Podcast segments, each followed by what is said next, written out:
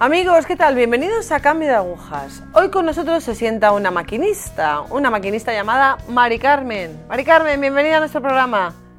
Hola, gracias por invitarme.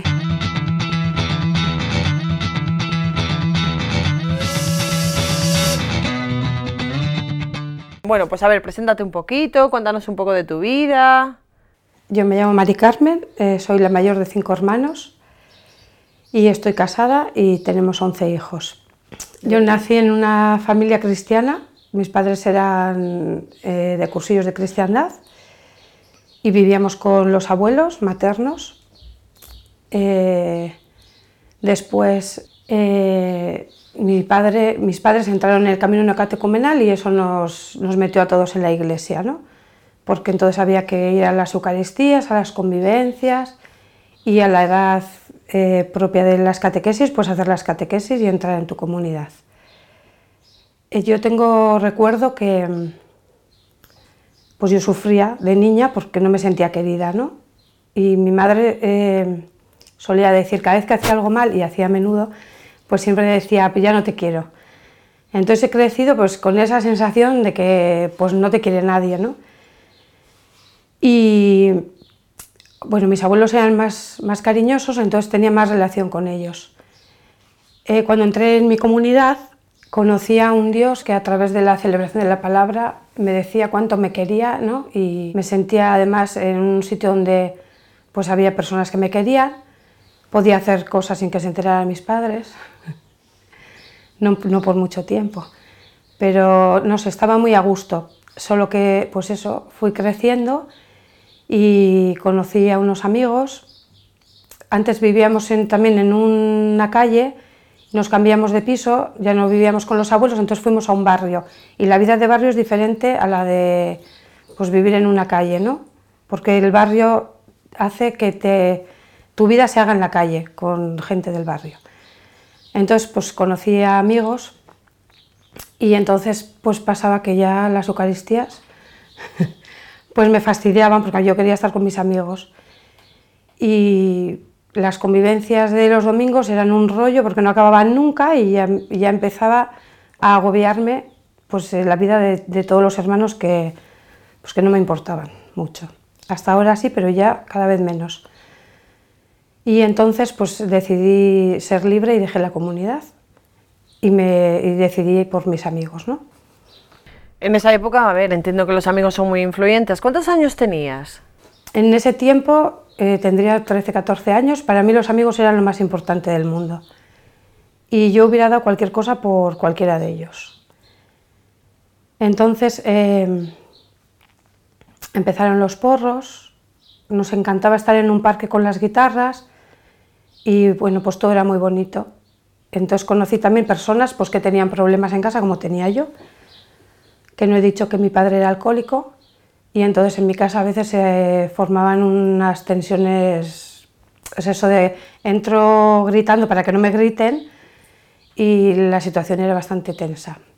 Mi madre era peluquera y tenía peluquería en casa, entonces había muchísima gente que venía a casa a peinarse y contaba lo mala que era yo ¿no? y las cosas que hacía entonces luego también venían los hermanos de la comunidad de mis padres, que siempre sabían lo que teníamos que hacer y no hacíamos. Y era un rollo donde yo me sentía muy juzgada, muy exigida, nada querida y siempre buscando pues, eh, lo guay que eran los amigos y toda esa vida que estaba empezando a conocer y que me atraía profundamente. Entonces, eh, ahí vinimos eh, unas vacaciones a un pueblo de Santander y ahí conocí una vida de hippie que me encantaba, de, pues eso, de vivir en la calle, del panadero nos regalaba los panes de la mañana, había un camión con frutas que estaba abierto y podías coger la fruta, era habilidosa para salir de los comercios con la ropa nueva puesta sin pagar un duro y pues esas cosas, ¿no? Y cuando volvimos de, ese tiempo que se acabó de las vacaciones a donde vivimos y donde nos juntábamos, había aparecido la heroína. Entonces, eh, yo creo que esto a mí me salvó también un poco, ¿no? Porque cuando llegamos allí mis amigos ya habían probado la heroína y ya había cosas que ya habían cambiado en poco tiempo. Eh, lo que antes era de todos, ahora era de ellos, todo era de ellos y ya, o sea, había cosas muy, muy complicadas y situaciones muy difíciles, ¿no? Con las mismas personas. ¿Qué pasó con esos amigos? ¿Qué ocurrió? Se murieron casi todos y entonces descubrí que no era una buena amiga para nada, que todas las cosas que yo pensaba que era, no era nada. No me preocupó ninguno, no fui a ver a ninguno. Volviendo un poco para atrás, eh, a ver, tu situación en casa, tu situación con los amigos, ¿puedes profundizar un poco más? Pues hubo un, deterioro ahí y yo me fui a trabajar, a cuidar a unos niños, que me encantaban los niños, y me distancié un poco de todo esto, ¿no? Pero ahí busqué también pues amigos en mi ambiente de amigos, me enamoré de un gitano, que pues eso, me encantaba la vida hippie de estar en una hoguera con una guitarra, para mí era todo, o sea, yo no quería más, ¿eh? no, no aspiraba más en la vida. Y bueno, pues cuando después de estar muy bien con, con, estos amigos y no sé qué, volvimos a casa. Yo no quería estar en casa, porque mi casa no era el lugar más apropiado para estar. Y había estado tiempo ya trabajando con esta familia y tampoco quería estar eh, pues ahí metida todo el día. Necesitaba ser libre, ¿no? Y no sabía cómo hacerlo. Entonces se me ocurrió, pues con una amiga, irnos a vendimiar, que entonces llevaba lo de la vendimia, y poniendo excusas en casa nos fuimos y mi idea de fondo era buscar a mi gitano que yo me había enamorado y vivir como a mí me gustaba. ¿Qué edad tenías, más o menos? Pues tendría 17 para 18 o 18 recién cumplidos. Y por ejemplo, a ver, ¿y tu relación con Dios dónde se había quedado? En nada, sí. Yo dejo la comunidad y dejo todo, porque hay una conciencia que está continuamente diciéndote las cosas que no haces bien y entonces pues decido cortar con ello. No tenía ninguna relación con Dios. Sí sabía que Dios era muy bueno, que comíamos todos los días sin hacer nada y que al final del día todo salía bien. Y eso lo notaba yo y, y, lo comentaba cualquiera de los amigos. Total, que ya cuando acabé mi verano este con estos niños volví a mi casa y ya me preparé todo el, mi futuro y me fui a buscar pues a mi amor gitano y toda esa vida de sueños y no llegué nunca. ¿Por qué? ¿Qué pasó? Porque nos, nos, encontraron, nos encontramos con unos amigos de ese amigo que no nos llevaron nunca a donde ellos. Tuvimos un problema serio mi amiga se pudo escapar, nos, nos, encontró la policía y todo terminó bastante, bastante feo. Y yo cambié, ya no me fiaba de nadie, no quería que mis padres se enteraran, me sentía culpable de todo, por haberme ido, por haber mentido, por todo. Y bueno, pues eh, al final mis padres se enteran y me sentí obligada a encontrarme con estas personas en, en una comisaría y yo no quería verles y quería salir de ahí lo antes posible. Y entonces, eh, bueno, firmé una serie de cosas para que irnos de allí rápidamente. ¿Y cómo sigue todo? ¿Cómo se va construyendo la vida? Como estaba en una situación muy lamentable y el párroco que, que no he hablado de él, pero el párroco que había en el Orrio entonces fue una persona muy importante en mi vida. Estábamos con él en la comunidad y él siempre me ha cuidado y me ha querido muchísimo y ha estado muy cerca de mí siempre y en los momentos más difíciles también. ¿no? Y entonces este hombre me llevó a una casa que había en Bilbao con unas monjas que acogían a chicas que tenían problemas, ellas o, o las familias. ¿no? Y allí las acompañaba el obispo, que todavía no era obispo, don Carmelo. Este era muy amigo de nuestro párroco y me ayudó un montón. Pero claro, yo estaba con mi drama todo el día en la cabeza, en cuatro paredes, sin poder contar nada a nadie, sin que nadie me entendiera, y yo me sentía enjaulada. Y entiendo que toda mi vida me he sentido enjaulada y poco querida y siempre me, me he estado escapando buscando que me quieran y escapándome de, pues eso, ¿no? de las situaciones que me agobiaban y no siempre he elegido lo mejor. Entonces, eh, pues no podía estar allí, entonces hablaron el párroco y don Carmelo y me volví a casa, pero yo tampoco podía estar en casa, es que era horrible. Y, y yo era súper rebelde, o sea, no es que era todo horrible por parte de casa, es que yo era muy rebelde y no me conformaba con nada de lo que me decían. Entonces, en ese tiempo, pues eh, un día me voy con mi amiga a donde solíamos estar en la movida y me encuentro que hemos entrado por una Coca-Cola y cuando salimos pues había uno que me había quitado el sitio y yo no tenía ganas de, de conocer a esa persona, solo tenía ganas de que se fuese y me dejara mi sitio. Entonces eh, le pedí que se vaya y no se iba. Entonces, como era muy persuasiva, me puse a cantar todo el rato una canción para que se aburra y se vaya, y se aprendió la canción y la cantaba con nosotras, y es Juan Luis que luego me casé con él.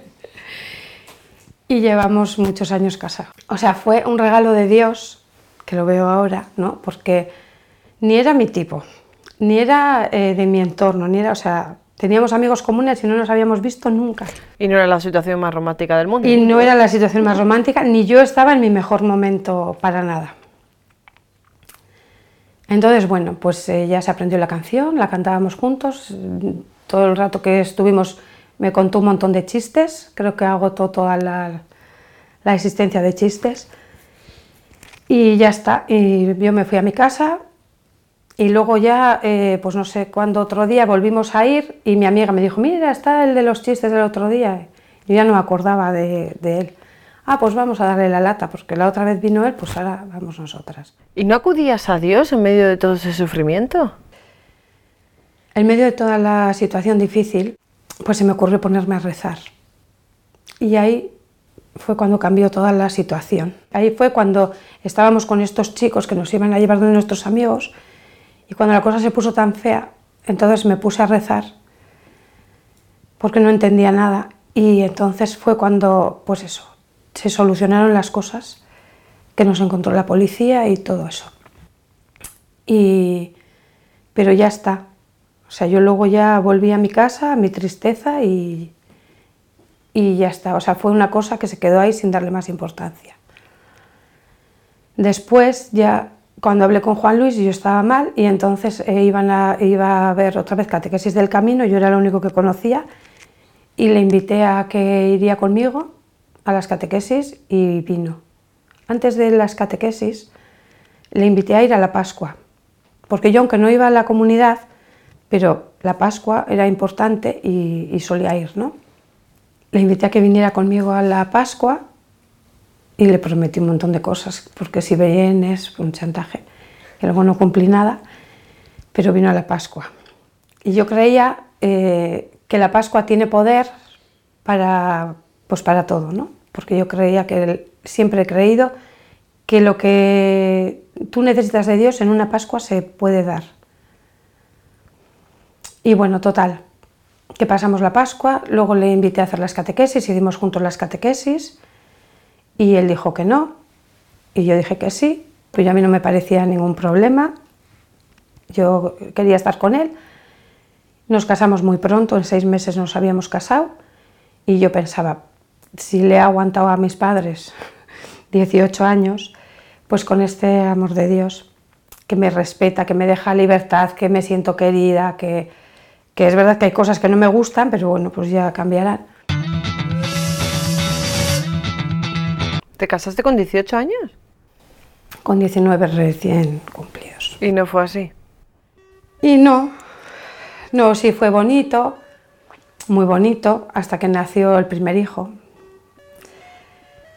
Y cuando nació el primer hijo, pues se fue la educación, eh, mi suegra que nunca me había querido porque su hijo era un señor y tenía mucho futuro, se había juntado con una persona que era pues es un despojo y no, pues ya no iba a ser lo que ella quería, entonces me quería nada. y quería pues organizarnos un poco la vida y yo pues que no le había permitido nunca a mi madre, pues a ella pues menos. Entonces los primeros días, pues por educación, porque no me conoce, pues bueno. Pero ya el día que me cansó un poco, que no fue mucho, y le dije las cuatro cosas que, que sentía y adorné algunas pues fue un lío, eh, bueno, fue un sufrimiento siempre, porque luego eh, Juan Luis nunca había tenido mala relación con sus padres, entonces pues por mí tenía que elegir y siempre elegía a su madre, entonces yo no se lo ponía fácil. Y pues eso, yo ya me había levantado tres veces a darle el biberón, a cambiar el culo, entonces tú, o sea, esas cosas que hasta ahora la educación nos llevaba, nos mantenía bien, pues ya era imposible. Mm, vale, después de esta primera etapa, un poco de agonía en el matrimonio, ¿recuperas de alguna manera la relación con Dios? Bueno, hay un día importante que Juan Luis yendo a trabajar tiene un accidente de coche y bastante grave. Está más de un mes en el hospital que no sabíamos si salía o no salía. Y entonces yo ahí veo pues que, pues que la vida se te va en un momento, que es un abrir y cerrar de ojos y que no merece la pena todo para nada, ¿no? Entonces, eh, yo abro la Biblia y siempre me salía la palabra, el saludo de Pablo a cualquier comunidad, ¿no? Animando y con un proyecto de futuro, ¿no? Siempre eh, la paz con vosotros y las comunidades, las comunidades, bueno, total. Que, y el párroco que siempre estaba ahí y siempre me decía, Dios no te puede fastidiar ni queriendo. Es que no te puede fastidiar ni queriendo. Bueno, entonces, cuando ya Juan Luis se cura, nos decidimos a abrirnos a la vida, lo que Dios quiera, ¿no? no solo en hijos, sino en, todo. Y esto alimentaos con, la comunidad, con la palabra, y entonces él también entró en la comunidad. Y empezamos a tener los hijos y a vivir, eh, pues eso, como una familia muy numerosa, con problemas de enfermedades, de trabajo, de carácter, económicos, pues con situaciones muy difíciles. La más difícil de todas, que hemos tenido enfermedades graves, que el Señor les ha curado. La más difícil de todas de asumir fue que Juan Luis nunca iba a ser el marido que yo había pensado, nunca. Esas cosas que yo pensaba que ya iban a cambiar, no iban a cambiar nunca. Y con la edad se iban acentuando. Pero yo tenía en el corazón ¿no? que yo podía hacer dos cosas, revelarme y, y patalear siempre o aceptar cómo era Juan Luis y pedirle al Señor que me ayudara a quererle como es. Y pues fue una bendición, porque empecé a vivir mi matrimonio de otra manera. ¿Cómo es tu relación con la Virgen? Yo tengo un problema con la Virgen, porque como tengo un problema con mi madre, descubierto en Lourdes, pues me cuesta mucho. O sea, yo tengo una relación con Dios buenísima, de muy íntima con Dios, pero con la Virgen no. Y, no sé por qué, y ni me planteo nunca, ¿no? Pero mis hijos nos regalan un viaje a Lourdes, que yo siempre había querido ir a Lourdes. Entonces, eh, cuando me regalan el viaje a Lourdes, yo descubro que tengo un problema con la Virgen, porque todo el mundo va a la gruta con una devoción y unas cosas, y yo no siento nada. Yo paso por la gruta como si pasas por la huerta a coger un tomate, entonces yo veo que algo no funciona en mí. Y veo eh, los santos. Para mí los santos era lo más aburrido que te podía tocar cuando ibas a una celebración y el rato de la letanía de los santos era eterno, yo no sé dónde sacaban tantos santos, no había manera de entretener a los niños, se terminaban las gominolas, los lacasitos, y todavía estaba, había santos, y a mí me parecía lo más aburrido. Bueno, pues ahí conocí, cuando fuimos, estaba un hermano de la comunidad muriéndose, nos despedimos de él y fuimos a un sitio que hay todos santos, por un lado y por la vuelta, de uno en uno, porque Juan Luis es más místico que yo. Entonces, de uno en uno, a cada uno le pedíamos pues, el de los matrimonios, por este matrimonio, el de estos, pues este. Cuando llegamos al de los moribundos y pedimos por nuestro hermano que se estaba muriendo, para que el Señor lo acogiera, porque era irreversible, se murió. En el momento que estábamos pidiendo por él, se murió. O sea, yo me quedé flipada no, o sea, lo siguiente, ¿no? Entonces empecé a, a entender la intercesión de los santos, ¿no? Y esto cambia mi vida de forma pues que yo antes, por ejemplo, al ir a la cama, pues, eh, pues veía otras cosas o hacía otras cosas o estaba en internet y ahora al, ponerme a ver eh, pues la vida de estos santos lo que hace es nacer en mí un deseo de vivir esa santidad. Y ahora he conocido a Faustina Kowalska que me da una envidia que es que me muero de la envidia que me da lo que ella, no sus sufrimientos, ¿eh? la intimidad profunda que tiene con Dios. Después nos invitaron a un retiro teresiano donde era venid a mí, vosotros que estáis cansados y agobiados, y yo estaba hasta el moño porque los niños de pequeños te cansan mucho, pero de mayores es horrible cuando ves que en su libertad hacen lo mismo que tú y encima te, ganan no sirve para nada lo que tú le puedas decir y encima están sufriendo. Porque si encima tú les ves felices, ¿no? Pues a mí me hace sufrir muchísimo como mis hijos destrozan su vida. Y no lo ven. Y yo sí. Entonces, eh, pues yo antes les daba la lata todo, entonces ahora he aprendido a darle la lata a Dios y a interceder por ellos. Y a esto me ha ayudado el retiro de Maus, donde yo me encuentro pues fracasada como madre, fracasada como mujer, fracasada como persona, como en la comunidad, en mi comunidad neocatecumenal, que es toda una comunidad de santos. Y yo tengo unos hijos que evidentemente no dan el perfil. Entonces, en esa situación, eh, Jesucristo sale a mi encuentro y me quita la mochila.